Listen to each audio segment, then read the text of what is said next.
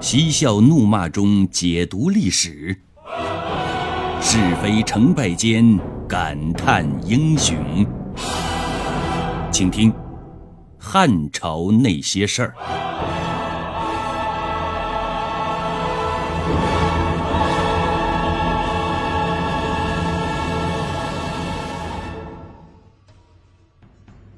盖岩把城外的麦子全都给割了。等他割了麦子，那城里的敌军已经是人心惶惶，无心再战了。等他割完麦子，在虚张声势要发起进攻的时候，士兵们就纷纷的往城外逃啊！刘勇是想拦也拦不住。面对着这种局面，刘勇只能长叹一声，带着士兵逃出城去。你想逃啊？没那么容易。刘勇逃到哪儿，盖岩追到哪儿。直到这个时候，刘勇才悲哀地发现，天下之大，竟然没有他容身之处。他转来转去，最后又回到了睢阳。睢阳对于刘勇来说是起点，也是终点；是终点，也是起点。但终究是终点，因为他最终把命留在了这里。重新回到睢阳，刘勇发出了“月是故乡明，水是故乡甜”的感慨，于是做出了严防死守的命令，大有夺尽睢阳成一统之势。盖延重新包围睢阳之后，还是没有选择强硬攻城。而是继续发挥他的特长，干农活。这回到了秋天了，没有麦子割了，但他开始选择了割水稻，把睢阳附近的稻谷全都给割下来，然后晒在城外，一眼望去，竟然是一片丰收的景象。城里的粮食有限呐，早就吃完了。挨饿的士兵望着稻谷是口水直流啊！于是呢，偷偷溜出城外的士兵越来越多。刘勇眼看禁止不了，但是也无计可施，最后思来想去，还是决定重走长征路，再次出逃。这一回盖岩可早就提防上了，刘勇刚一出城就被盖岩给盯上了，逃到哪儿追到哪儿。刘勇的部将眼看这么下去，那就得全都死了哇！为了求生，他们把刀剑一致对准了刘勇，结果就可想而知了。刘勇还来不及发出一声感叹，就一命呜呼了。刘勇死了，但他并没有因此而灭亡，相反，他的部将还在。接过他的大旗的是一个叫张布的人。前面刘勇两次从睢阳撤出，其实都是因为有张布在做后盾。虽然梦想没有最终成功，但从另一个侧面也能够看出来，张布的实力非同小可。事实上，这位张布来头的确很大。当年刘秀兄弟起义的时候。张布在山东响应，而刘勇当了皇帝之后，发现张布是一个人才，于是封他为辅汉大将军，管着青州和徐州这两个分量很重的州，权高势大。按理说张布应该很满足了，可事实证明，张布是个风吹两边倒的墙头草。很快。刘勇就被刘秀打得举步维艰，在这个关键时刻，张布赶紧弃暗投明，向刘秀抛去了橄榄枝。刘秀是个大腹能容天下的人，于是来者不拒，封他为东莱太守。按理说呀，刘秀对他已经算是可以了，可张布却并不满意，因为他在刘勇那边是大将军。到了刘秀这边，却是个小小的太守，明显降了级了。正当他懊恼自己这步棋走错了的时候，刘勇的橄榄枝又伸过来了，到我这儿来吧，我封你为大王。此话当真吗？千真万确。君子一言，驷马难追。于是，张布又重新回到了刘勇的身边。可是啊，他这个齐王还没当上几天呢，刘勇就死了。刘勇的部下拥立他的儿子为梁王，大有是将梁王之位传到底的气概。可树倒猢狲散呢，到了这个时候，很显然，如果没有一个特别出色的人物来扶植，刘勇的儿子注定是扶不起来的。大家都想到了张布，请他出来主持工作。张布也不推脱。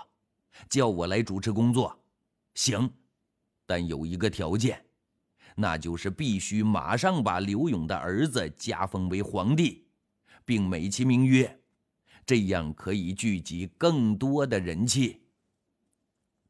当然了，他的真实目的是，立了刘勇的儿子为皇帝之后，他就可以自认为定汉公，官儿也更大，权力也更大。拥有几乎一切的生杀大权，但是张布的谬论大家都不同意，眼看连命都难以保住了，还谈什么称帝的事儿啊？没辙了，步步惊心的张布只能做他的齐王。但是刘秀却不能放任张布壮大势力而不管呢，于是乎。派出耿弇来征讨张布。耿弇和张布谁更胜一筹呢？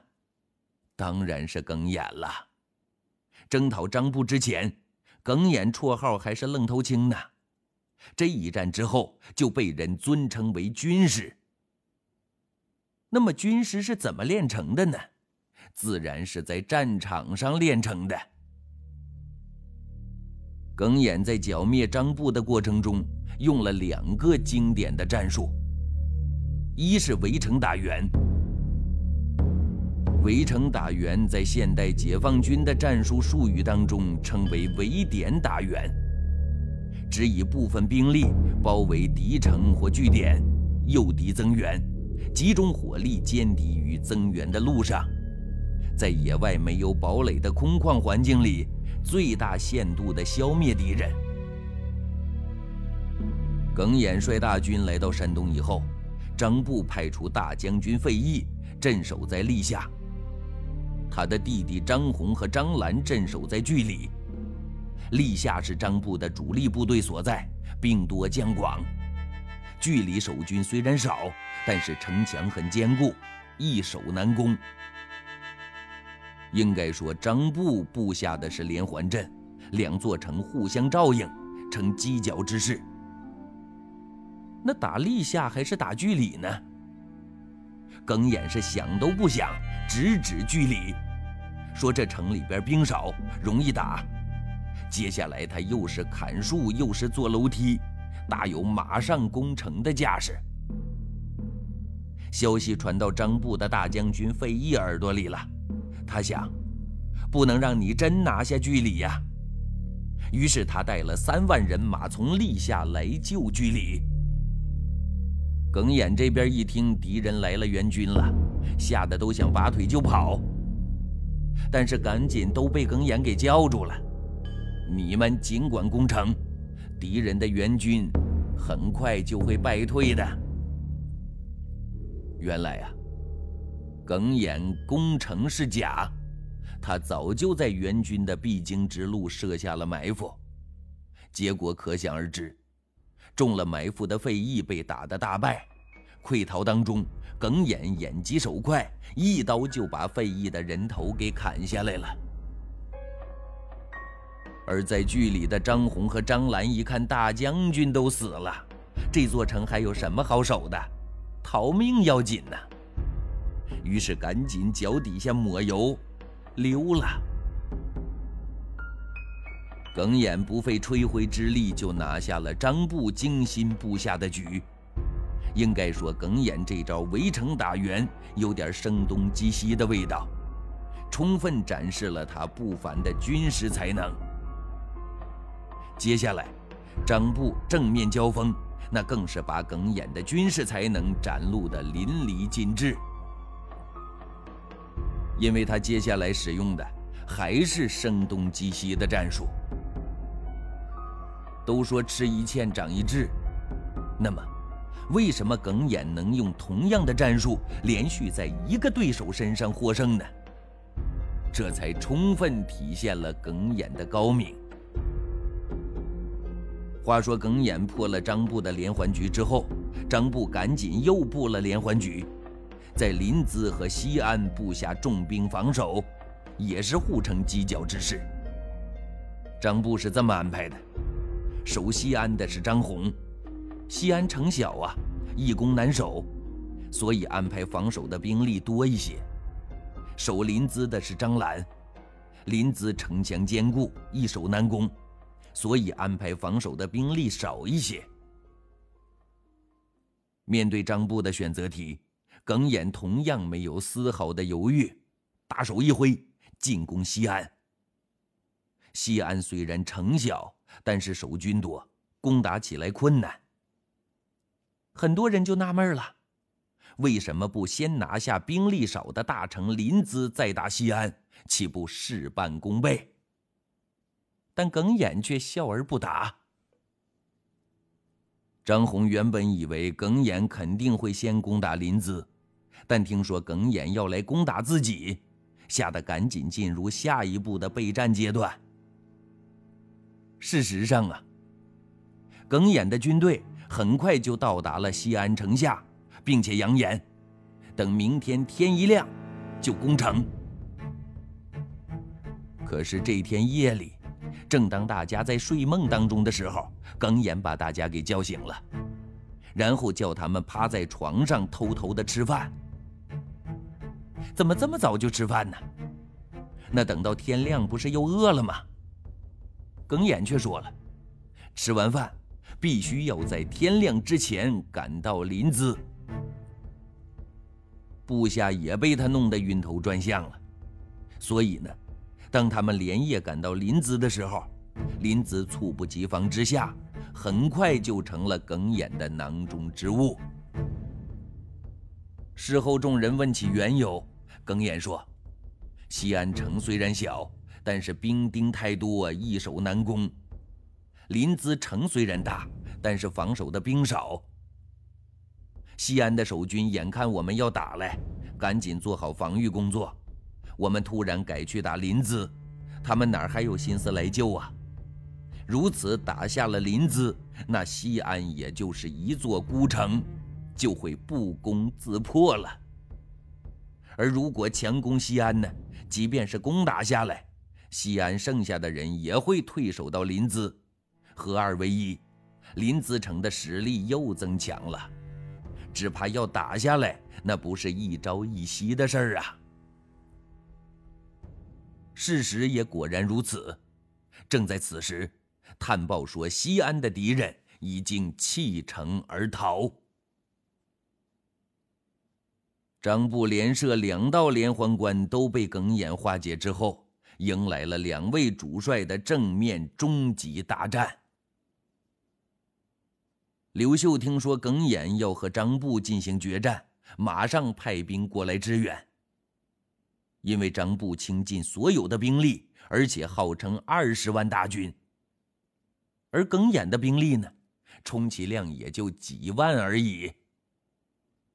几万对二十万，那简直是以卵击石，自不量力呀！所以呢，部将都劝耿眼说：“咱们再等等吧。”等咱们的大军到了，再和他们决一死战。皇帝是来检验我们战利品的，怎么能把敌人搁置一旁，等着皇帝来打呢？耿眼说着，就发起了总攻的命令。这注定是一场非常艰苦的阵地战。耿眼是身中几箭，仍然冲在最前方。两军从早上一直酣战到晚上，随着暮色加浓，张布部队的意志开始慢慢动摇了。他们仿佛看到的是无尽的黑夜及无底的黑洞，却看不到回家的路，也看不到活下去的曙光。于是呢，他们纷纷寻找能够逃命的路。耿眼趁机带兵一路追杀。溃逃中的张布被追得几乎走投无路了。幸亏这个时候，他的一位得力部将苏茂带着兵马来了，才救得张布的性命。但此时张布所带人马已经死伤十之八九。按理说呀，张布和苏茂接下来应该是多谢相救之恩，客套客套才对。可事实上却并非如此啊！耿眼那是什么人物？你怎么会是他的对手呢？你怎么不等我来了再打呀？你这是自寻死路啊！苏茂也许是看到张布败成这样，大有恨铁不成钢的意思，以下犯上不说，而且越骂越觉得不过瘾。张布开始还静静的听着。渐渐的，脸上就爆出了一阵阵的青筋，接着双眼喷火，最后听见唰的一声，张布拔出了腰中宝剑，快如闪电一般的刺进了苏茂的胸膛。士可杀不可辱，你骂，送你到阴曹地府去骂吧。张布割下了苏茂的人头。知道这里再没有立足之处，索性就投奔刘秀那儿去了。这当真是世事难料啊！到这儿，经过东西南北四条战线的征讨，刘秀把整个闹哄哄的中原群雄都剿灭了，实现了理论上的统一。为什么说理论上的呢？因为放眼天下。刘秀虽然得到了中原所有十一个州，但还有两个州没得到呢，分别是凉州和益州。凉州就是指现在的甘肃地区，在当时这个地区都统称为陇地；益州就是指现在的四川地区，在当时这个地区也叫蜀地。论地盘比他们呢。拥有十一个州的刘秀差多了，可以说刘秀拥有了得天独厚的天时。但是凉州和益州也不能小看。益州的蜀地，用李白的诗来形容就是“蜀道难，难于上青天”。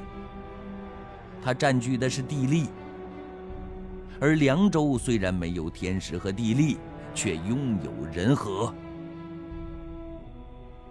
下边啊，就来介绍一下蜀地统治者公孙述和凉州的统治者魁霄。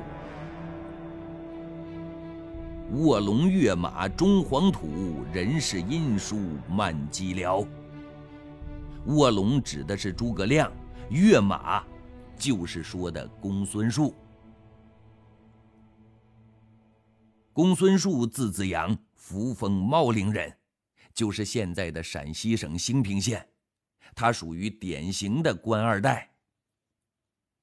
西汉哀帝时期，因为靠父亲公孙仁的关系，年纪轻轻的官二代公孙述就成为了清水县县长。公孙仁是又喜又忧啊，喜的是儿子正式踏进官场了，忧的是儿子还这么年轻。能不能胜任这个地方官一把手的职务啊？于是公孙树上任的时候，他的父亲就派了一个门下属员跟着他一起去，职务相当于县长助理。可出乎公孙仁意料的是，县长助理在清水干了不到一个月就回来了。公孙仁自然得问为什么呀？这个属员说了。以你儿子的水平，他是不需要我们来教的。果然，公孙述的才华很快得到了当地太守的赏识和青睐。除了清水县令之外，还带五个县的县长，六个县要他来管，难度之大可想而知啊。可是呢，他却把政务处理得井井有条，达到了夜不闭户、奸盗不发的极高境界。公孙述很快就声名远播了。也正是因为这样，王莽登上皇位之后，公孙述被提升为蜀郡太守。随后，由于王莽的不切实际的复古改制，以及多次对外用兵，导致天下大乱，绿林、赤眉等大起义是此起彼伏。再后来，更始皇帝刘玄政权建立，各地豪杰纷纷是起兵响应。在一片鱼龙混杂当中，南阳人宗成自称虎牙将军，就以借道为理由，打起了公孙述这块地盘的主意。